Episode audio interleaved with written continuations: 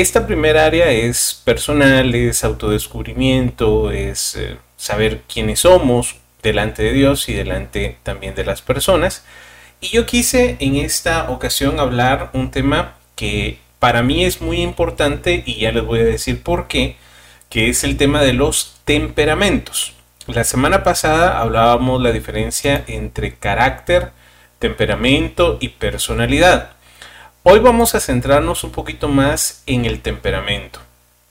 Esta es una teoría que viene de hace mucho tiempo atrás, viene de un, eh, el primero, bueno, no fue el primer médico, pero quizás el que se le atribuye la medicina moderna, que fue Hipócrates, en el año 400 antes de Cristo. Estamos hablando de hace más de 2000 años.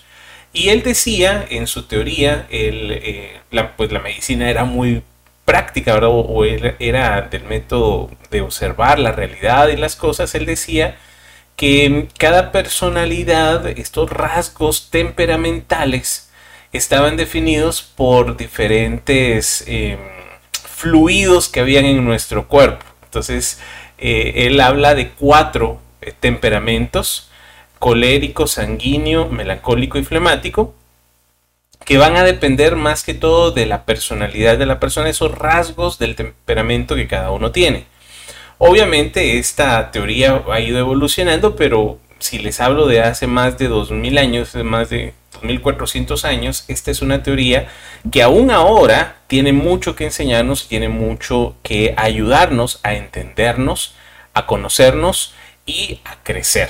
En este sentido, em, a mí en lo personal, cuando yo entré a la misión, yo soy misionero a tiempo completo desde hace ya un par de años, Aquí en Guatemala, en la obra del Centro Misionero Católico, somos misioneros laicos. Yo ya estoy casado dentro de la misión, conocí a mi esposa. Pero cuando yo entré en la misión, éramos más o menos como 25, 27 los que estábamos dentro de la misión en una misma casa viviendo juntos. Habían de diferentes edades y habían de diferentes temperamentos. Recuerdo que cuando entré, una de las primeras de los cursos que nos daban, de la preparación que nos daban como misionero, era esta, hablar de los temperamentos, para conocernos, para comprendernos y sobre, sobre, todo para poder convivir mejor, porque no sé cuántos serán ustedes en su casa, pero a veces con dos, tres, cuatro hermanos o, primos o qué sé yo, los papás y los hijos, ya hay problemas. Ahora imagínense aunque sí somos católicos, pero somos humanos, éramos más de 25 hermanos viviendo en comunidad. Esto para mí fue bastante fuerte porque fue un curso intensivo práctico. En la, en la práctica tuve que aprender sobre todo a poder dominar, a poder controlar esas partes.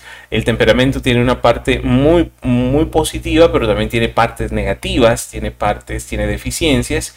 Y todo eso es lo que tenemos que aprender a conocer para luego también poder ponerlo delante del Señor y dejar que el Señor haga su obra.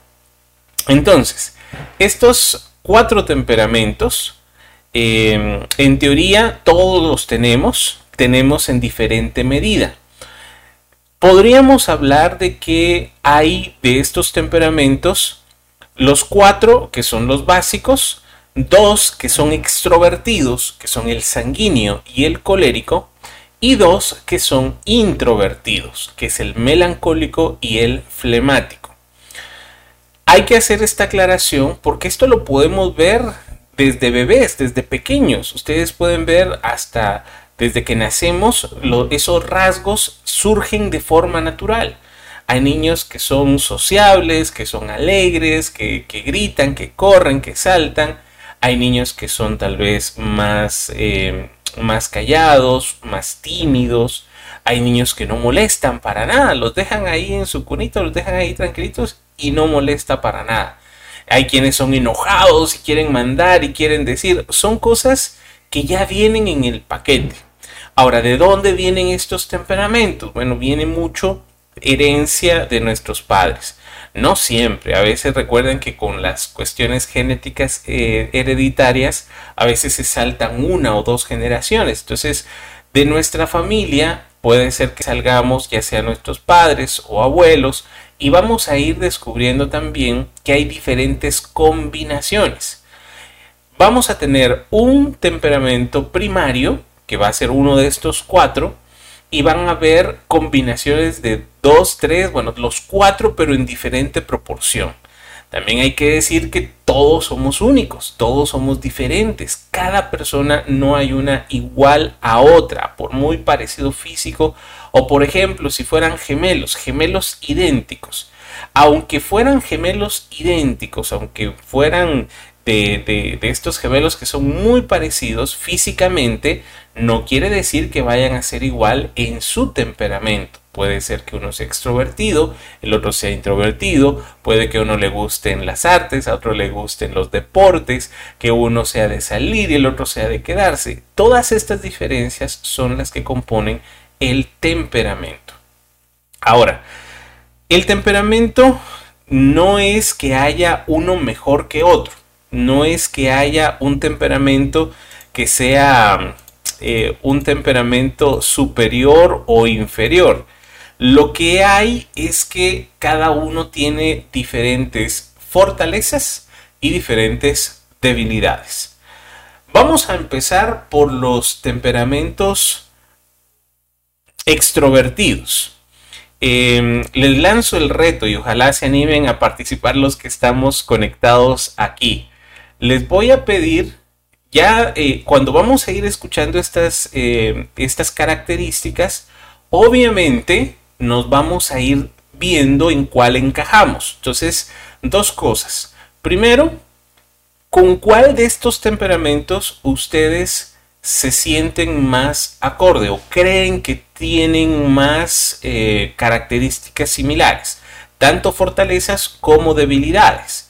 Y el segundo reto que les lanzo es que me digan a mí que ustedes traten de adivinar cuál es mi temperamento. A ver si logro eh, en la práctica tal vez logramos eh, entender un poquito mejor la teoría. Entonces voy a empezar a enumerar las diferentes características, fortalezas y debilidades y vamos a empezar por los dos temperamentos extrovertidos. Los dos temperamentos extrovertidos son el sanguíneo y el colérico. Empecemos por el sanguíneo. Una persona sanguínea es expresiva, atenta, cálida, amistosa, entusiasma, entusiasta y bastante compasiva. Es empática con las emociones de las otras personas.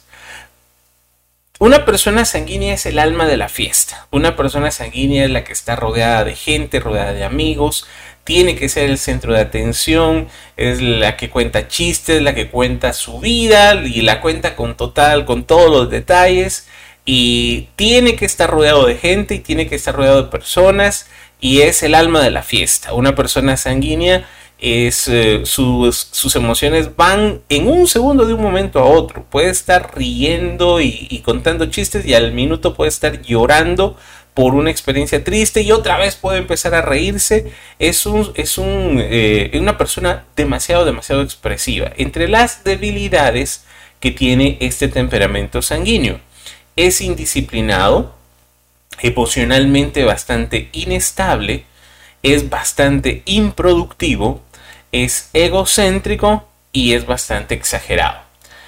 De nuevo, vayan tratando de ver en cuál de estas, eh, de estas cosas ustedes se van a sentir más identificados. Y aclaro, cuidado con decir, ah, yo tengo todas las debilidades, porque no es cierto. No, no, no es que, que uno tenga todas las debilidades. Seguramente tendremos algunas, pero no las vamos a tener todas.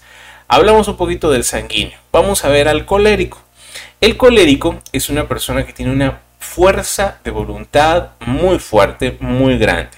Es independiente, no necesita de otras personas, es visionario, es bastante práctico, es productivo, es decidido, en resumen, es una persona líder, es una persona que tiene que tomar las riendas cuando llega a un lugar.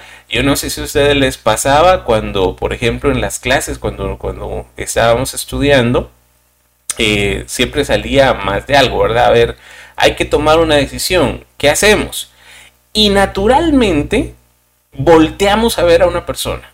Naturalmente eh, todos sabemos o todos en la clase sabían quién tenía que tomar eh, la batuta, quién tenía que ir, quién tenía que dar la cara, quién tenía que hablar, el presidente de la clase o algo así.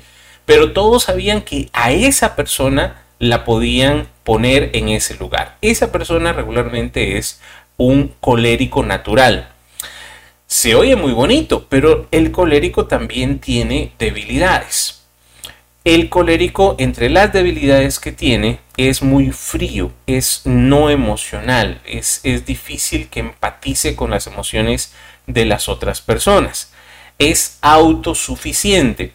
Esto podríamos decir que es bueno en una medida, pero en las debilidades el colérico puede llegar a herir o a lastimar a las personas porque prefiere hacerlo él a que lo hagan mal o a que lo hagan de una forma incorrecta. Entonces es bastante autosuficiente, es irrespetuoso, es dominante, es rencoroso, vengativo, es sarcástico, irascible, es muy dado a la ira y es cruel.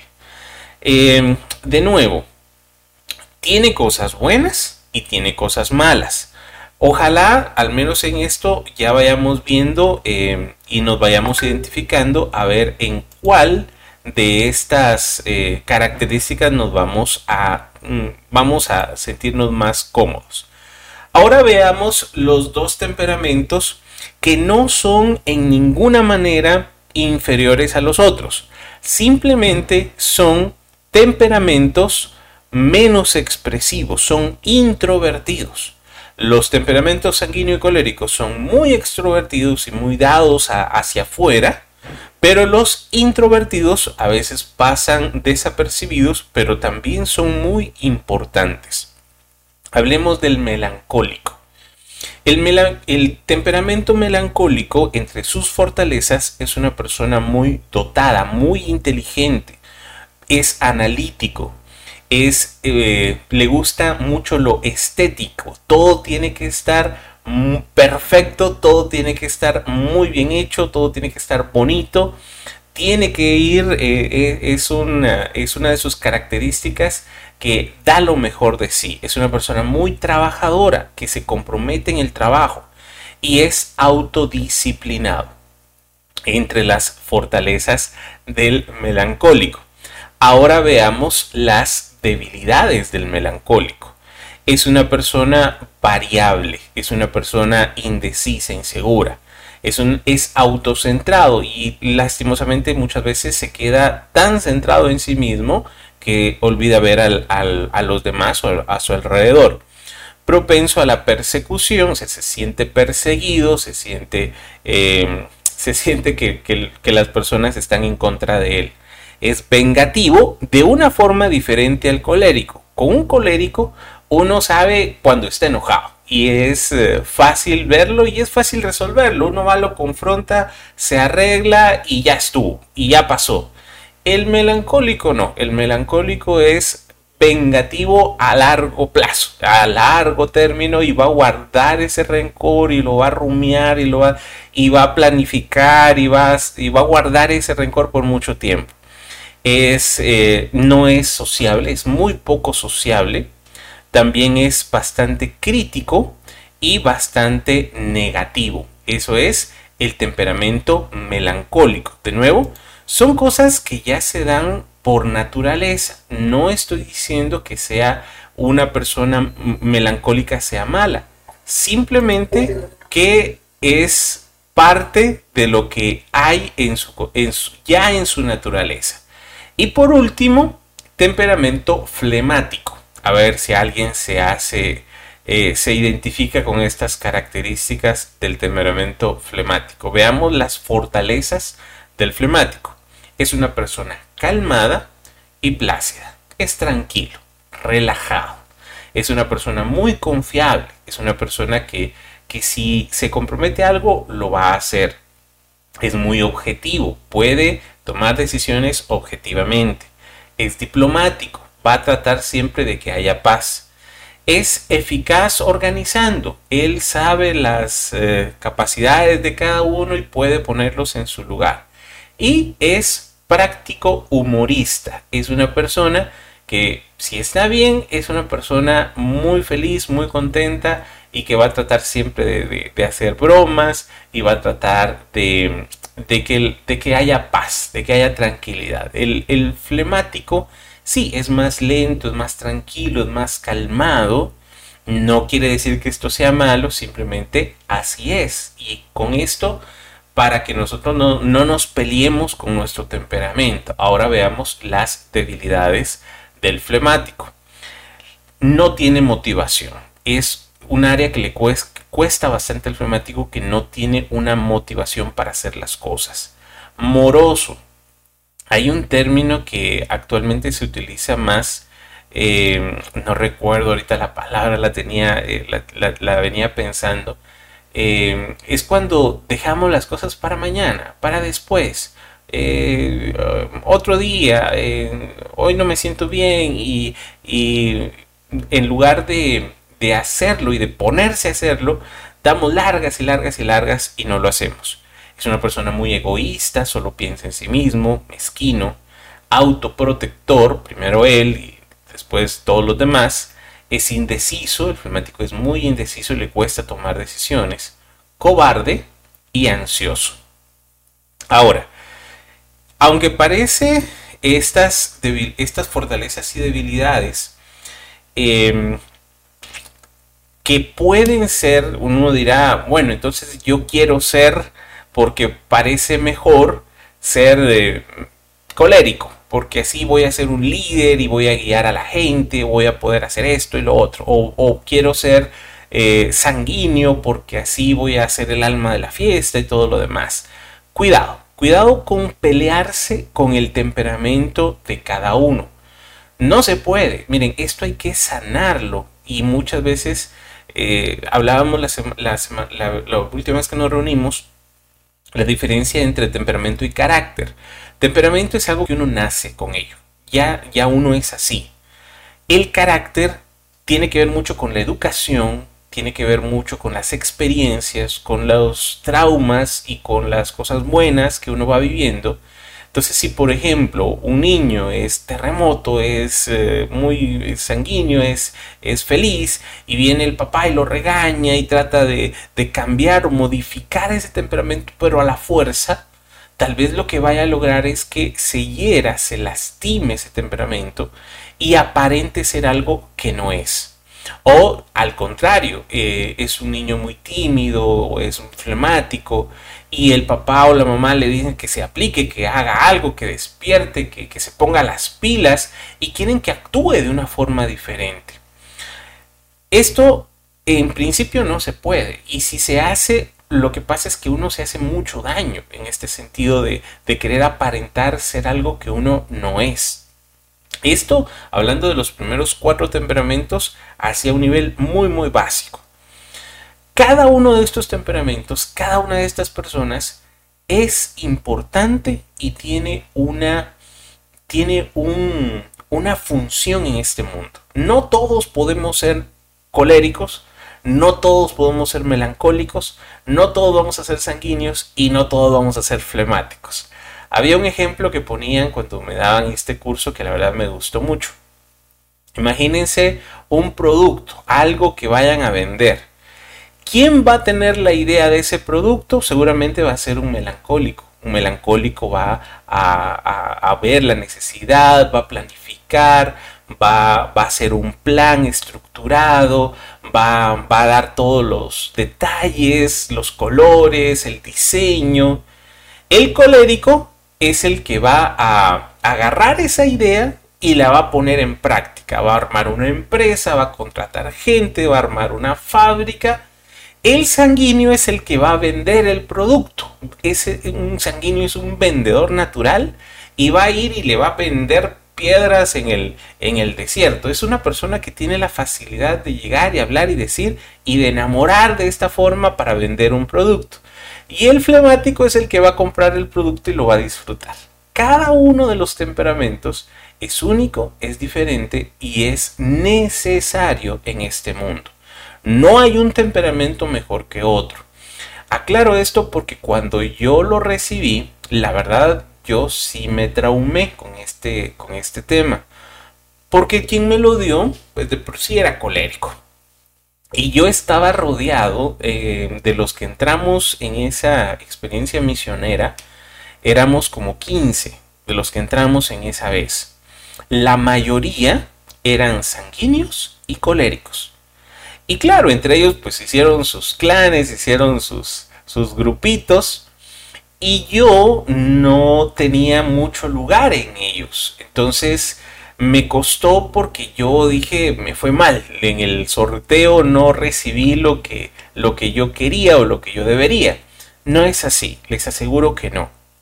Cada temperamento tiene sus fortalezas y también tiene sus debilidades. Ahora, esto es en un primer nivel cuando hablamos del el rasgo primario de personalidad, un temperamento primario.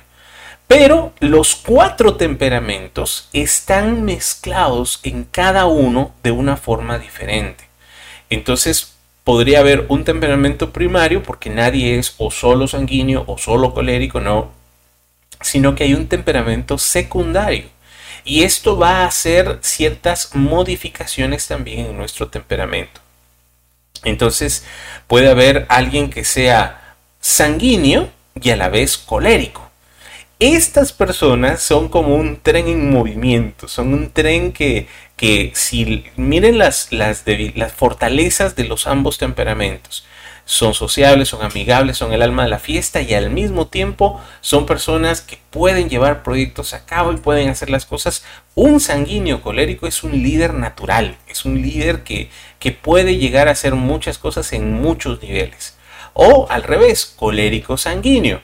El colérico le va a hacer un buen líder, le va a hacer que salga, que dé, que, que, guíe a los demás. Y el sanguíneo lo va a hacer más llevadero, lo va a hacer más molestón, lo va a hacer más, eh, más eh, agradable a las personas. Nuevamente, unos, eh, una combinación que ayuda mucho al liderazgo natural. Pero veamos las debilidades. Si un sanguíneo no es disciplinado, es, es como llamará de tusa, le decimos aquí en Guatemala. decimos, vamos a hacer un proyecto, vamos a hacer tal cosa, sí, hagámosla, vamos aquí allá al ratito ya se le fue las ganas, ya puso su atención en otra cosa y se nos perdió. Y deja las cosas a media, las deja tiradas y no las lleva a término. El colérico, entre sus debilidades, es muy hiriente. Es una persona muy, muy hiriente. Es una persona que es como un tren imparable que, que quiere que todo siga en su ritmo y no va a ser siempre así. En un grupo van a haber de muchos temperamentos, muchas combinaciones. ¿Y qué pasa con estas combinaciones también de los introvertidos? ¿Qué pasa con un melancólico flemático? ¿Ya se quedó eh, estancado siempre? No, al contrario. Las fortalezas de estos temperamentos los hacen unas personas muy, muy buenas, muy amables, muy cariñosas. Las hace personas... Cuando el temperamento está sano, las fortalezas son una gran bendición. Y también pueden haber combinaciones, son 12 combinaciones si hablamos solo de, dos temperamentos, uno primario y uno secundario. Imagínense las 12 combinaciones diferentes. Puede haber un colérico flemático, puede haber un eh, sanguíneo melancólico, puede haber un flemático colérico. Parece, eh, pareciera que es una contradicción, pero miren, esa es la, la riqueza del ser humano y que cada uno es diferente, es único. Entonces, ¿qué hay que hacer? Bueno, primero identificar cuál es el temperamento primario. Ya con eso tenemos la mitad del camino. Luego puede haber un segundo o un tercer temperamento. Por ejemplo, yo conozco a una persona que es casi, casi 50 y 50. Eh, y esto se los digo porque esta persona ya se ha autoanalizado y yo la conozco también, que es casi 50-50 entre sanguíneo y melancólico. Es una combinación bien interesante, es una persona muy muy buena, pero tiene estos temperamentos muy fuertes. Colérico no lo tiene tanto, flemático no tiene nada. Esta persona no puede quedarse parada, no puede quedarse quieta. No es que un día ah, me voy a, ir a dormir, no puede, no puede quedarse quieta porque pues su propio temperamento lo hace así. Pueden haber personas que tengan un temperamento primario y dos secundarios. Eh, pero ya son, son rasgos que, que hay que ir definiendo ya con el tiempo se van a ir viendo y se van a ir identificando. Pero Hoy con que nos identifiquemos con un primario y un secundario, vamos a tener ya bastante camino adelantado. No quisiera eh, enfocar esto nada más en lo teórico, porque yo sé que, yo sé que, miren, esto les podría seguir hablando, esto es un curso entero que podríamos ir hablando, pero no, no tengo el tiempo. Y más que eso, quisiera que tomáramos la Biblia no está el temperamento en la Biblia, se los aclaro de una vez, no, no estoy diciendo que aquí vamos a encontrar un temperamento. Lo que vamos a encontrar acá, y le podemos hacer un examen rápido, a ciertas personalidades de los personajes, a cómo eran ellos. Y vamos a encontrar que también cada personaje de la Biblia tenía su propio temperamento. Vamos a empezar, veamos. Temperamento tenía apartado ya algunos. Temperamento sanguíneo. Un temperamento sanguíneo en la Biblia lo vamos a encontrar con Pedro, el apóstol Pedro. Pedrito era el que siempre hablaba, el que hablaba de más, el que hablaba primero, el que hablaba sin pensar. Y claro, él fue un líder, un gran líder, el Señor lo puso y fue el, es el primer eh, papa, el, primer, el primero de los doce pero esto no siempre tiene sus fortalezas y tiene sus debilidades. Vamos a ver en San Lucas capítulo 22, versículo 31 al 34. Estoy seguro que van a eh, reconocer esta lectura. Dice, dijo también al Señor, Simón, Simón, mira que Satanás los ha pedido a ustedes para sacudirlos como si fueran trigo. Pero yo he rogado por ti para que no te falte la fe y tú cuando te hayas vuelto a mí, ayuda a tus hermanos a permanecer firmes. Simón le dijo, Señor, estoy dispuesto a ir contigo a la cárcel y hasta morir contigo. Jesús le contestó, Pedro, te digo que hoy mismo, antes que cante el gallo, tres veces negarás que me conoces. Palabra del Señor. Veamos. Hay un detalle bíblico que, que tiene una fuerza muy grande con los nombres. Simón es el nombre que tenía Pedro antes de que Jesús se lo cambiara. Simón es un nombre antes de entrar en los caminos de Dios. Pedro es el nombre Cefas, es el nombre que Jesús le da. Bíblicamente, cuando hay un cambio de nombre, tiene que ver con la misión de la persona. Pedro, piedra, que es la base, el fundamento, que va a ser el, el, primero de los dos, el que va a tener que reafirmarlos en la fe, le dice Jesús en este pasaje. El sanguíneo es hablador, el sanguíneo, el sanguíneo, él ama, el, sanguíneo se entrega. Es algo bien interesante en Pedro, porque Pedro sí, Pedro ama al Señor, lo ama de una manera increíble. Pero también el Señor lo conoce y el Señor sabe sus debilidades. Y Pedro le dice, Señor, yo voy a ir y me voy a entregar y hasta morir por ti. Mentira, lo va a negar tres veces cuando se vea presionado y es que el sanguíneo es así, es llamarada de Tusa y va a caer en esta tentación de negar al Señor. Otro personaje que seguramente ustedes han escuchado, un colérico, un colérico clásico en, el, en, en la palabra de Dios es Pablo, que también el Señor lo llama y le cambia de nombre. Él es Saulo y ahora se va a llamar Pablo, pero Veamos cómo era él antes de su encuentro con Dios. En Hechos de los Apóstoles, en el capítulo 9, dice em, en el versículo 1 en adelante, vamos a ver qué era lo que hacía Pablo. Dice, mientras tanto, Saulo no dejaba de amenazar de muerte a los creyentes en el Señor. Por eso se presentó al sumo sacerdote y pidiendo cartas de autorización para ir a las sinagogas de Damasco, a buscar a los que seguían el nuevo camino, tanto hombres como mujeres, y llevarlos presos a Jerusalén. Pero cuando ya se encontraba cerca de la ciudad de Damasco, una luz que venía del cielo brilló de repente a su alrededor. Saulo cayó al suelo y una voz que le decía, oyó una voz que le decía, Saulo, Saulo, ¿por qué me persigues? Saulo preguntó, Señor, ¿quién eres? La voz le contestó, soy yo Jesús, el mismo a quien estás persiguiendo. Palabra de Dios, te alabamos, Señor. ¿Qué estaba haciendo Saulo? ¿Qué estaba haciendo Pablo antes de su encuentro con Dios? Estaba yendo a traer, a jalar encadenados a Damasco, una ciudad que está muy lejos de Jerusalén, a los que estaban siguiendo el nuevo camino, esto es decir, a los cristianos, a los católicos. Estamos en los primeros años de la iglesia, después de que Jesús ya sube al cielo, los apóstoles predican, Pablo, incluso va a estar unos, unos eh, capítulos antes, va a ser el que va a sostener las ropas de los que van a matar a pedradas al primer mártir, al protomártir Esteban.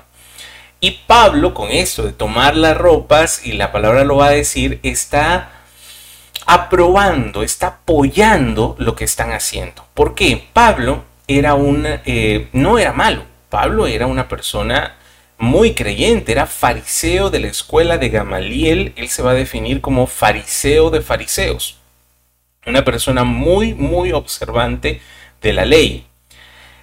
El problema aquí no era la intención, él tenía una buena intención, para él, él estaba defendiendo la fe, la fe de los judíos, y no se había conocido, no, había, no se había encontrado con Cristo. Este es un problema cuando el temperamento colérico es así, toma una decisión y lo va a hacer y va a llevar a cabo, va a terminar lo que ha empezado, no importa quién se ponga enfrente, va a arrasar con todos. hace un tiempo escuchaba una anécdota de, una persona así muy colérica que decía, una persona colérica, eh, un líder colérico va a hacer eh, lo imposible por alcanzar sus metas. Entonces, al final de su vida, lo vamos a ver siempre en lo alto de una montaña, sí, pero era la montaña equivocada. Va a estar ahí, va a estar en el éxito, en la cima, pero va a estar solo, va a estar sin familia, su salud va a ser, ya no va a tener hígado, ya no va a tener, eh, va a ser una persona odiada. ¿Por qué? Porque sí, puede que alcance el éxito, pero no era lo que tenía que hacer, va a descuidar otras áreas. Insisto, no es que sea malo, un temperamento colérico. Lo que trato de decir y, vean cómo el Señor llama a Pablo, a Saulo, siendo de esta manera, para transformarlo en algo más. Y sí, él va a seguir siendo Saulo, va a seguir siendo él, y ese impulso y esa fuerza va a ser la que lo va a llevar a predicar y a ir a muchas partes, en al menos tres viajes diferentes, evangelizando, a escribir estas cartas, todo lo que hizo parte de ese temperamento que él mismo tenía. Veamos otros temperamentos. En el Antiguo Testamento hay un ejemplo de melancólico que a mí me gusta mucho, que para que vean las combinaciones. David, David, el rey David, seguramente ustedes han escuchado y han, eh, tal vez un pasaje el más famoso de él, es cuando vence a Goliat, un jovencito de unos 15 años, rubio, eh, delgado, que dice la palabra que llevaba comida al campamento, ahora se va a ir a enfrentar contra un gigante de 3 metros. Sí, e, ese es David. Pero David no solo era eso, no solo era un guerrero. David tocaba el arpa y con su música apaciguaba los espíritus que atormentaban al rey que el Señor había, eh, lo había apartado de su gracia. También algo que seguramente ustedes saben, David escribió muchos salmos. David era una persona, sí era guerrero, era, era un gran líder, pero tenía una sensibilidad, tenía una, una gracia para estas cosas muy grandes. Parte de eso es que David es quien decide hacer el templo del Señor. No lo puede construir él, lo va a construir después su hijo Salomón, pero él va a hacer, él es perfeccionista, él es detallista, va a hacer los planos, va a recoger los materiales, va a reunir a la gente, va a hacer todo, todo, todo, perfecto solo para que su hijo venga y lo ponga en práctica. Pero él, David, es un melancólico increíble. Veamos lo que dice el Salmo 32. Si ustedes eh, lo pueden buscar por ahí o lo pueden leer después. Dice el Salmo 32, instrucción de David. Feliz el hombre a quien sus culpas y pecados le han sido perdonados por completo. Feliz el hombre que no es malintencionado a quien el Señor no acusa de falta alguna. Mientras no confesé mi pecado, mi cuerpo iba decayendo por mi gemir de todo el día, pues de día y de noche tu mano pesaba sobre mí, como flor marchita por el calor del verano, así me sentía decaer. Palabra de Dios. Y así vamos a encontrar muchos salmos donde va a utilizar unos, unas analogías, va a utilizar unas, unas, eh, unos versos tan hermosos que él va a hacer de su propia experiencia. Estos salmos son oraciones, son canciones que se ofrecían a Dios en el culto tanto personal como público del pueblo de Israel. Entonces, cuando uno lee los salmos, cuando uno ve los salmos, uno ve a un melancólico en su máxima expresión. Insisto, no es que solo tengan cosas buenas, también tuvo sus errores. David tuvo sus, sus caídas, sus pecados. Em, y llegó un momento, bueno, eh, rápidamente la historia de Betsabé y de su esposo que lo manda a matar, prácticamente lo pone de carne de cañón, lo manda en primera fila, lo matan. Eh, él toma a, a Betsabé aún antes de que esto pasara, queda embarazada. Cuando el Señor lo le reclama, viene el castigo y el castigo es que ese niño muere. El niño que él había concebido con Betsabé antes de que ella fuera viuda, eh, el niño muere. Y cuando el niño está enfermo, cuando el niño cae enfermo, David se, se va a encerrar, no come, está haciendo luto, está muy, muy mal. Tanto así que cuando el niño muere, sus eh, funcionarios no querían decirle que el niño había muerto porque pensaron que tal vez se iba a suicidar o saber qué iba a hacer porque eh, antes de que muriera estaba muy mal. Al contrario, cuando el niño ya muere, él dice, bueno, hice lo que pude, me sacrifiqué, hice ayuno para que el niño no muriera, pero si el Señor lo quiere así, yo acepto su voluntad, se levanta y sigue su vida normal. Es decir, era una persona muy, muy sensible. Miren, y si algo tienen los melancólicos, y yo envidio eso de los melancólicos, es que tienen una facilidad en lo espiritual increíble. Es, eh, son, a veces nosotros, en mi caso, em, nosotros enseñamos a orar, parte de nuestra misión es esa, somos contemplativos, laicos contemplativos, que es muy raro, que enseñamos a las personas a orar Em, decimos cierre sus ojos eh, y hacemos una serie de pasos, una invocación, una oración. El melancólico se mete de cabeza y ya está teniendo visiones, ya tiene dones. Es, eh, es increíble cómo la gracia que el Señor les da para meterse en ese lado, cuando los otros temperamentos tal vez nos cuesta un poco más. Bueno, y para terminar, si no yo sigo hablando toda la noche, hay un personaje que también seguramente han escuchado, que es un profeta, que se llama Jonás. Jonás, Jonasito, es un profeta entre los estereotipos que, definen a los diferentes profetas, a él casi siempre lo ponen como un arlequín, como un payasito. es, eh, no es por faltarle el respeto, lo que pasa es que es interesante lo que él hace. Eh, seguramente ustedes han escuchado la historia de Jonás, el Señor le dice, ve a Nínive a predicar, es un profeta. ¿Y qué hace Jonás? Se embarca exactamente en la dirección opuesta y se va al punto más lejano de Nínive. ¿Y qué pasa cuando él se va? Vamos a leer unos versículos en Jonás en el capítulo 1. versículos, vamos a ver. Vamos a leer del versículo 4 en adelante. Se embarca Jonás eh, en dirección opuesta y esto sucede, dice, pero el Señor hizo que soplara un viento muy fuerte y se levantó en alta mar una tempestad tan violenta que parecía que el barco iba a hacerse pedazos. Los marineros estaban llenos de miedo y cada uno invocaba a su Dios. Por fin, para aligerar el barco, echaron toda la carga al mar. Jonás, mientras tanto, había bajado a la bodega del barco y allí se había quedado profundamente dormido.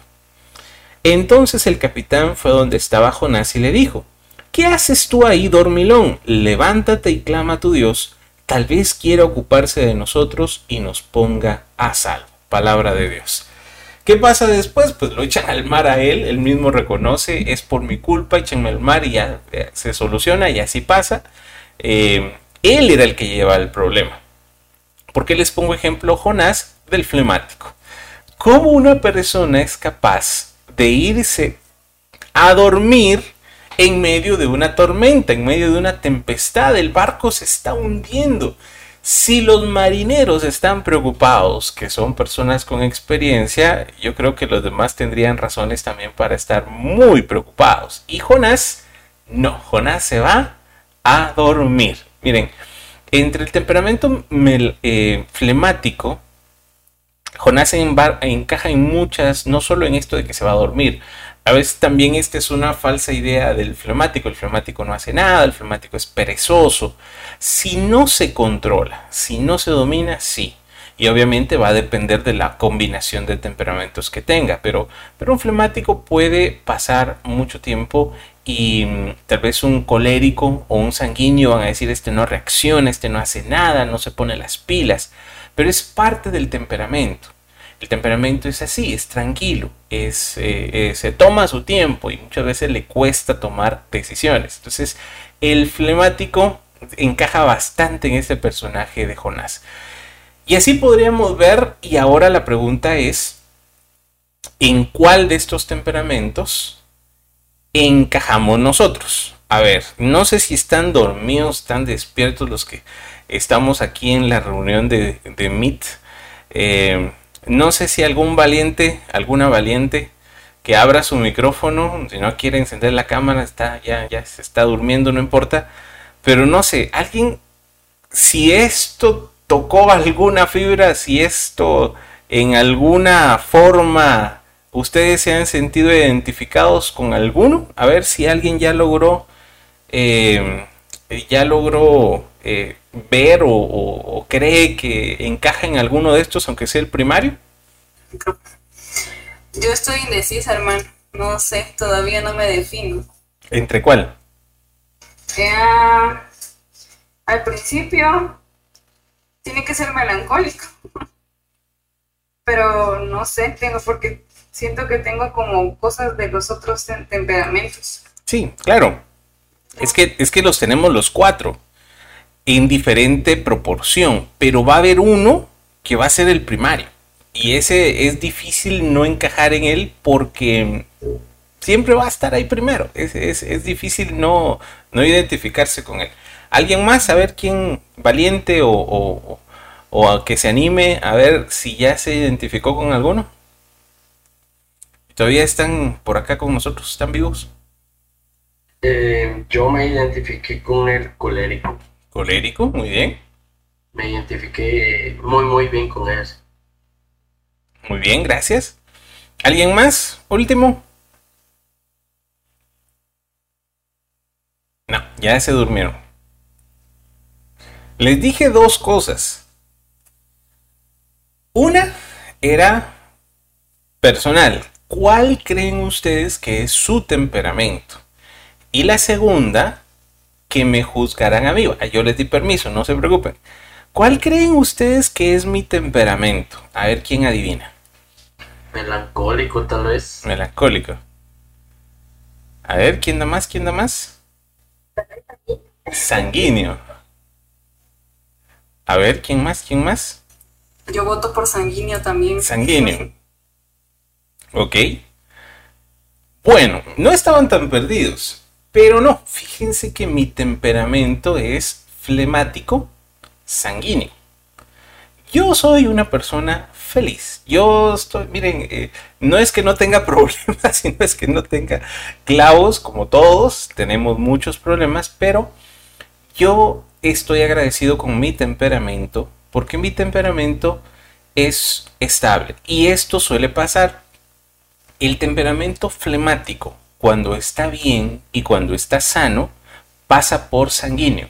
porque el flemático es, es chabacán, es, es, bromista, es alegre. Cuando está rodeado de amigos, cuando sabe que hay confianza, cuando sabe que está bien, es una persona que, que pareciera un sanguíneo, pero no es sanguíneo. Y en mi caso, yo no soy, eh, mi temperamento primario, principal, es eh, introvertido, yo soy bastante introvertido, y al mismo tiempo soy flemático y soy sanguíneo. Y miren, para mí es algo bonito porque, al menos en mi, en mi misión, en mi trabajo como predicador, pues yo utilizo el sanguíneo, trato de, hacer bromas, de contar chistes, de, esto, de tratar de, llegar a las personas en este sentido. Obviamente tampoco soy un payasito, entonces me cuesta también, eh, hay que tener un equilibrio. Eso es en lo positivo, pero miren que en lo negativo tengo también una lucha muy grande porque me cuesta muchas veces terminar los proyectos, me cuesta eh, ya hacerlos, ya terminarlos. Si no tengo cuidado, dejo las cosas a medias. Eso entre las cosas negativas, soy muy indeciso. Miren, yo estoy ya después de tantos años, yo ya estoy reconciliado con mi temperamento. Yo no tengo problema con mi temperamento. Esto me ayuda para estar eh, en guardia con estas eh, debilidades que naturalmente, que normalmente pueden hacerme mucho daño. Y hay algo más. Antes de, cerrar esta, eh, este, este tema, que ya el tiempo se nos va pasando, puede ser, sí, que cada uno tiene un temperamento diferente y cada uno tiene un temperamento ya sea extrovertido o introvertido. Pero cuando el Señor empieza a tratar con el corazón, todo cambia. Yo he conocido a, un hermano, sobre todo, eh, que ya falleció, que ya pasó a la presencia de Dios, quizás el hombre más espiritual que yo he visto, don Fernando Cruz, el papá de nuestro fundador una persona colérica, pero naturalmente colérica, una persona que tenía un carácter fuerte. Nuestro, fundador hermano José nos contaba cómo lo crió, cómo lo educó con mano de hierro, con mucha, mucha disciplina. Cuando yo lo conocí, cuando yo entré a esta obra, cuando uno lo veía, cuando uno hablaba con él, sí, obviamente tenía ese rasgo temperamental, pero era un pan de Dios aparte de eso, era una persona muy espiritual, una persona que sabía la Biblia de memoria, una persona que oraba y el Señor le daba unos dones maravillosos, extraordinarios. él ha sido tal vez como que mi, mi ideal en el sentido de que sí, todos tenemos un temperamento con fortalezas, con debilidades, pero cuando el Espíritu Santo toca un corazón, lo va transformando. Y entonces puede ser, y yo conozco a muchas personas así, que tengan un temperamento ya sea introvertido o extrovertido primario, pero llega un punto cuando se han entregado en las manos de Dios, que tienen un temperamento tan agradable, tan bonito, tan espiritual, un olor a santidad, que se rompen todas estas, eh, todo, todo esto que veníamos hablando humanamente ahí van a estar, porque no es que no que las quitemos. Cada quien tiene sus fortalezas en un lado o en otro, hay que saber utilizarlas, pero sobre todo dejar que el Señor obre en cada uno. Para terminar, el ejemplo mejor de todos siempre va a ser Cristo Jesús. Vamos a ver en un pasaje en San Mateo, en el capítulo 14, versículo 22 en adelante, dice, Después Jesús hizo que sus discípulos subieran a la barca para que cruzaran el lago antes que él y llegaran al otro lado mientras él despedía a la gente. Cuando la hubo despedido, Jesús subió a un cerro para orar a solas. Al llegar la noche estaba allí él solo, mientras la barca iba bastante lejos de tierra firme. Las olas azotaban la barca porque tenían el viento en contra. A la madrugada Jesús fue hacia ellos caminando sobre el agua. Cuando los discípulos lo vieron andar sobre el agua, se asustaron y gritaron llenos de miedo, es un fantasma. Pero Jesús les habló diciéndoles, calma, soy yo, no tengan miedo. Palabra del Señor. Me quedo ahí un momento. Veamos, si decimos que cada uno tiene un temperamento, ¿qué temperamento tenía Jesús? Es interesante ver, al menos aquí en este pasaje, yo les podría decir que están casi todos los temperamentos reflejados. Primero, una multitud de gente iba atrás de Jesús. Ustedes han visto que hay gente que tiene un liderazgo natural, sobre todo el sanguíneo.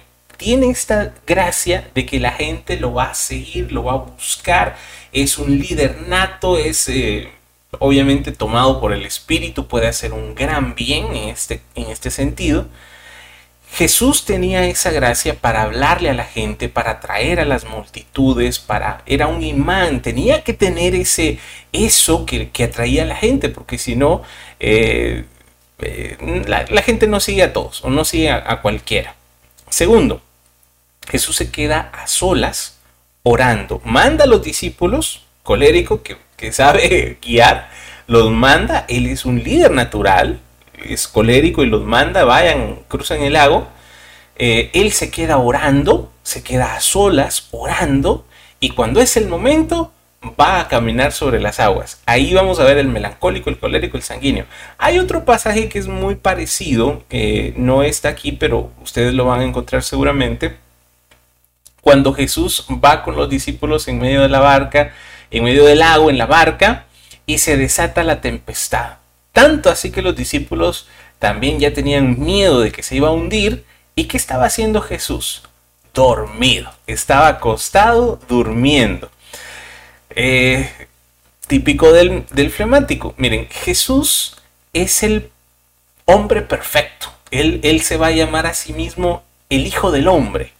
Cuando él dice el Hijo del Hombre, este es uno de los títulos que él mismo se da está diciendo un montón de cosas. Él es el nuevo Adán, Él es el hombre perfecto, Él es, él es el verdadero hombre, Él es Dios y hombre. Miren, hay tanto, tanto que decir acerca de ese título que Él mismo se da, el Hijo del Hombre. Por Jesús viene la salvación a cada uno de nosotros. Cuando decimos que Jesús te conoce, que Jesús te ama, que Jesús te comprende, es que Él es él es así, él, él, tiene los cuatro temperamentos perfectamente equilibrados. Lo vamos a ver caminando sobre las aguas, lo vamos a ver orando. Él pasaba todas las noches orando, como buen melancólico. Él era un líder nato, tanto así que expulsaba demonios con esa fuerza y esa autoridad del colérico. Es un líder que se pone a predicar un sermón de la montaña y toda la gente va y lo escucha. Es un gran orador, es un gran maestro es, eh, es un colérico que va a agarrar las, eh, las, cuerdas, las va a hacer látigos y va a tirar eh, las ventas de los mercaderes que están en el templo y los va a sacar. Es decir, vamos a ver en Jesús los cuatro temperamentos en un orden, en un equilibrio perfecto. Esto debería darnos esperanza. Puede ser que naturalmente nos vayamos por uno o nos vayamos por otro es algo normal, es algo natural, no se peleen con su temperamento. Si ya está, ya está. O sea, ¿qué, podemos hacer? Al contrario, nos vamos a hacer daño. O si queremos fingir y voy a ser ahora más colérico, voy a ser más eh, sanguíneo, no va a funcionar. Nos vamos a lastimar, nos vamos a hacer daño. Hay que definir, saber cuál es el primero, tratar de buscar el segundo o el tercero y así ir conociéndonos cada vez mejor. Bien, eso es lo que traía para ustedes esta noche. Espero que les sirva de alguna forma para que ustedes mismos se vayan conociendo. Ah, y otra cosa, antes de terminar. Esto no quiere decir que, ah, sí, yo así soy, es mi temperamento y si me quieren, que se aguanten. No, así no es la cosa. Pues es bueno y es importante reconocer cuál es nuestro temperamento. Les dije que me vieran a mí y mientras les hablaba les di algunas pistas porque es bueno también reconocer en los demás el temperamento. Em, por ejemplo, me meto mucho en lo psicológico, pero no sé si ustedes han escuchado de relaciones que son pasivo-agresivas. Una relación pasivo-agresiva casi siempre va a ser con un colérico, con un, con un melancólico. Eh, van a haber relaciones, uno dirá eh, pasivo, eh, agresivo-pasivas, es fácil reconocer una persona que abusa de otro. Pasivo-agresivo no quiere decir que el que es pasivo no esté sea el sumiso o sea el que, el que está sometido al otro. El pasivo agresivo sabe cómo manipular al otro, sabe qué puntos tocarle. Son relaciones tóxicas, obviamente, es un ejemplo. Em, pero es interesante porque cuando se juntan, cuando nos, cuando nos relacionamos con otras personas, es importante reconocer cuál es mi temperamento y cuál es el temperamento del otro para que haya paz, para saber cuando, por ejemplo, un colérico dice, ya hace esto y lo otro y tira las cosas, no se ofenda, no es personal, no es, no es contra ustedes, que él así es. Entonces, cuando uno se lo toma así, cuando uno ya no se lo toma personal, el melancólico se lo va a tomar personal. Todo lo que pasa es contra él, es contra ella, todo lo que pasa es, es una conspiración en su contra, nadie lo comprende, nadie lo entiende. El flemático le vale, el flemático no se pone a pensar en eso. El sanguíneo lo va a confrontar y se van a pelear. Es decir, cada temperamento tiene su forma de, reaccionar y de cómo convive también. Entonces aprovechemos las fortalezas, luchemos contra las debilidades y vamos a vivir cada día mejor. Si alguien quiere más información, pues hay un par de libros por ahí que pueden consultar. Solo quiero terminar con una breve oración, si me permiten, en el nombre del Padre, del Hijo y del Espíritu Santo. Amén. Te damos gracias, Señor, porque tú nos has creado a imagen y semejanza tuya. Tú eres, Señor, infinito, tú eres perfecto. Y en esa perfección y en ese amplio sentido de que tú eres infinito, nos haces a cada uno un pequeño destello, un pequeño reflejo de tu gloria. Con esas fortalezas y debilidades, con la mezcla que cada uno es, y solo hablamos de temperamento, no hablamos de carácter, de, educación, de costumbres, de todo lo que somos, Señor. Somos muy complejos y quizás el único que nos conoce tal y como somos eres tú, Señor. Hoy nos ponemos en tus manos y te pedimos, Señor, te pido por cada uno de tus hijos, de tus jóvenes, que tu Señor toque sus corazones, que tú, Señor, les hables y les ayudes, Señor, en a, trabajar sus fortalezas y también, Señor, a luchar contra esas debilidades. Ayúdanos, Señor, danos sabiduría, ayúdanos, Señor, y danos tu gracia para que podamos también crecer, ser instrumentos de paz donde quiera que vayamos, donde quiera que estemos, tomar las mejores decisiones y dar siempre el mejor ejemplo, el testimonio que tú vives en nuestro corazón. Bendice, Señor, a cada uno de tus hijos, a quienes escuchen este mensaje, en el nombre de Jesús. Amén, aleluya, amén. En el nombre del Padre, del Hijo y del Espíritu Santo. Amén. Bien, por mi parte es todo. Muchas gracias.